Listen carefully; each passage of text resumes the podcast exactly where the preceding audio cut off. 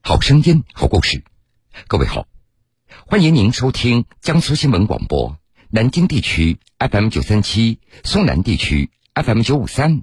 铁坤所讲述的新闻故事。二零零八年，黄梅生创办了一所集生活、学习、养成教育为一体的事实孤儿之家——德仁院。为了这个家的成立，他奔波了六年。自开办以来，德仁院有二百五十二名事实孤儿升入初中、高中，五十一人考入大学。给事实孤儿一个温暖的家。铁坤马上讲述。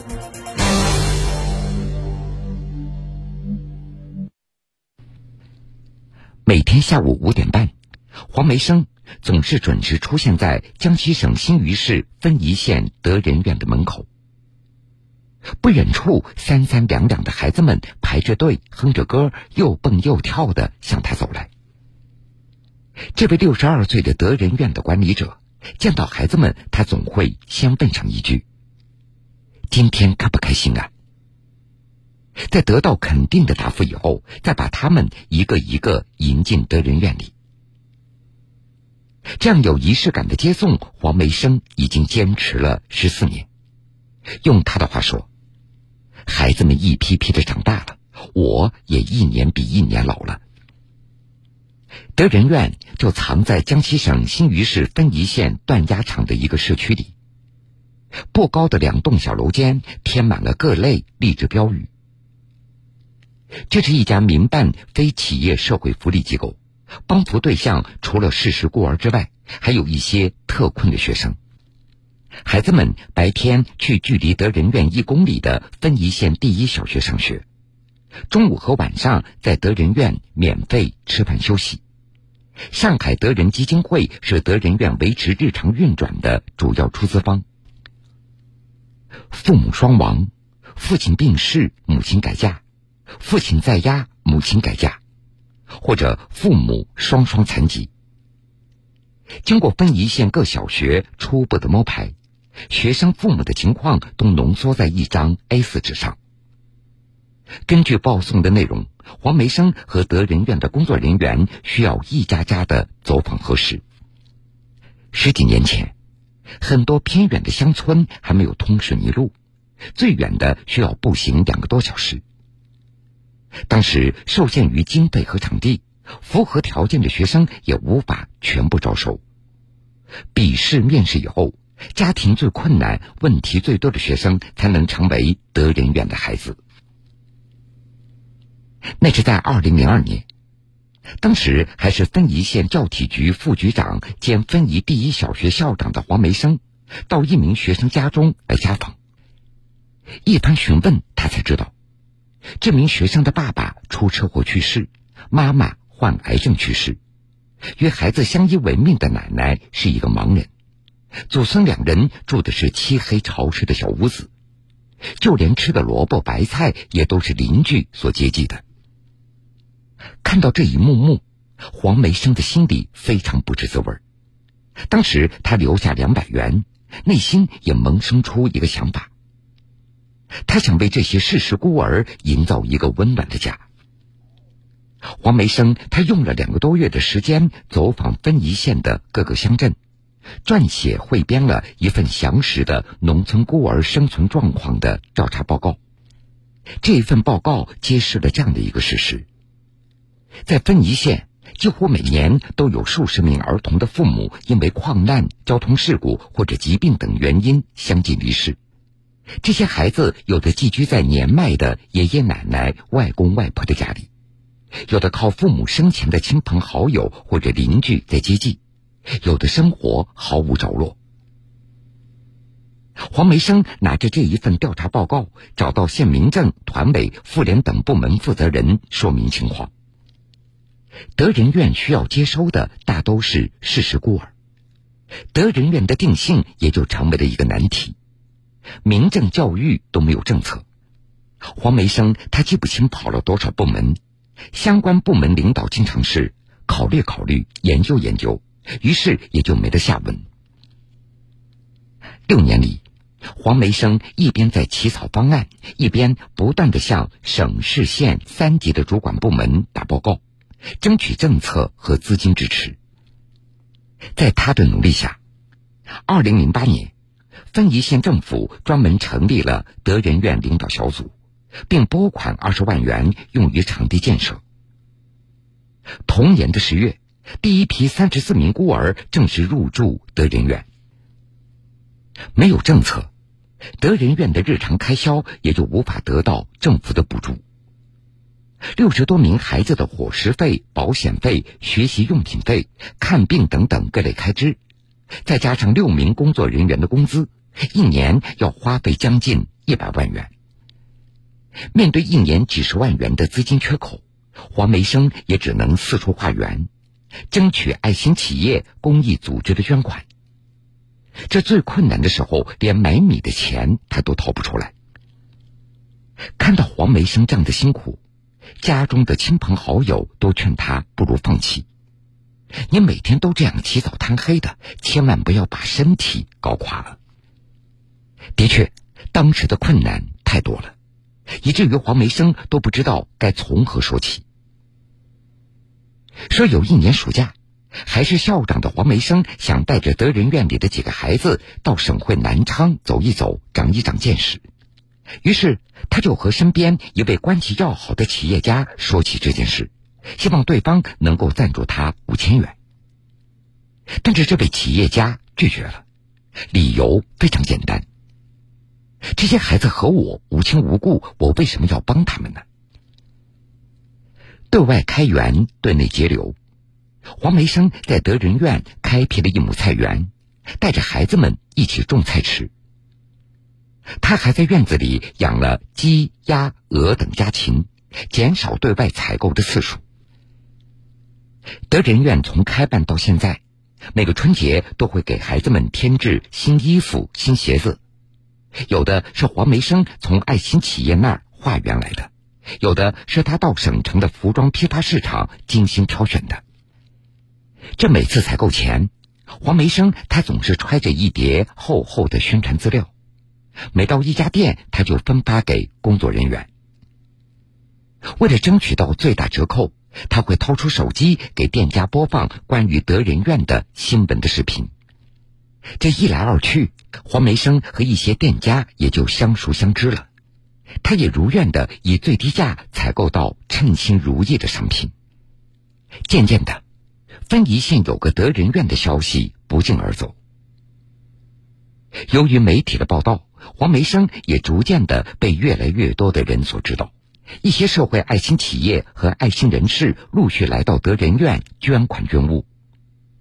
此外，分宜县政府每年也会给予德仁院一定的资金支持。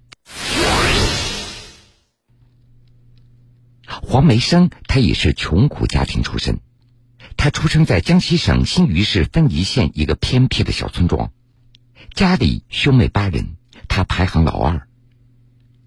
在那个困难的年代，这一罐菜一吃就是一个星期，经常吃到星期五，这菜就发霉了。一位老师看着黄梅生经常吃着发霉的菜，回到家中加了两块豆腐给他。另外一位老师看到黄梅生冬天没有袜子穿，往雨鞋里垫些稻草，于是就送了他一双打着补丁的袜子。小时候的经历让黄梅生下定决心，将来一定要当一名老师，帮助穷苦的孩子改变命运。他从民办教师做起，人生的大部分的时间都一心扑在孩子的教育的问题上。用他的话说。我先来做这件事情，未来会出现更多这样的机构，会造福更多的孩子。二零零八年，黄梅生创办了一所集生活、学习、养成教育为一体的事实孤儿之家——德仁院。为了这个家的成立，他奔波了六年。自开办以来，德仁院有二百五十二名事实孤儿升入初中、高中，五十一人考入大学，给事实孤儿一个温暖的家。铁坤继续讲述。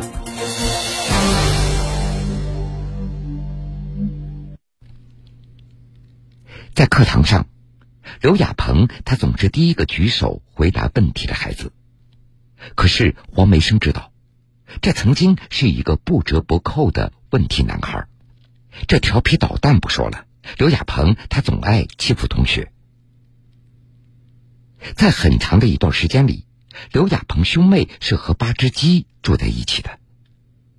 爸爸去世以后，妈妈在刘亚鹏一岁半的时候就离家出走，兄妹俩和七十多岁的奶奶相依为命，三个人挤在一间不足十个平方米的小屋子，即使是在白天，阳光也很难透进来。刘亚鹏和奶奶在床上睡觉，鸡就在床边不断的打鸣，有时候鸡还会跳到床上。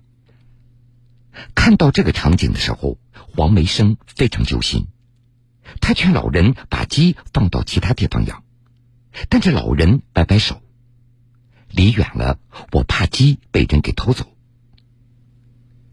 黄梅生把兄妹俩领进了德仁院，从洗碗。叠被子、扔垃圾开始，一点点的教起，还陪着他们吃饭、聊天、散步。这一段时间以后，兄妹俩的变化显而易见。寒暑假回家，兄妹俩会帮着奶奶分担家务、下地干活。第一次到李朝新、李朝伟兄弟家，黄梅生和德仁院的五名工作人员一个上午挑出六担垃圾。李家兄弟的妈妈去世以后，爸爸整日在外喝酒，家中长期无人打扫，到处都是垃圾。兄弟俩一日三餐也只能靠方便面在充饥，瘦的是皮包骨头。因为年纪太小了，不会烧水，这对双胞胎也只能用自来水泡方便面。看到这样的事实，黄梅生也非常无奈。用他的话说。这样的孩子，如果你不去帮助他，哪里有出路呢？教育的责任太大了。十几年里，德仁院里的工作人员换了一批又一批，黄梅生也渐渐的老了。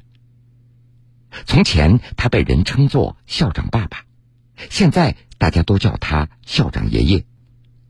大多数的孩子刚进德仁院的时候，总是低着头不说话。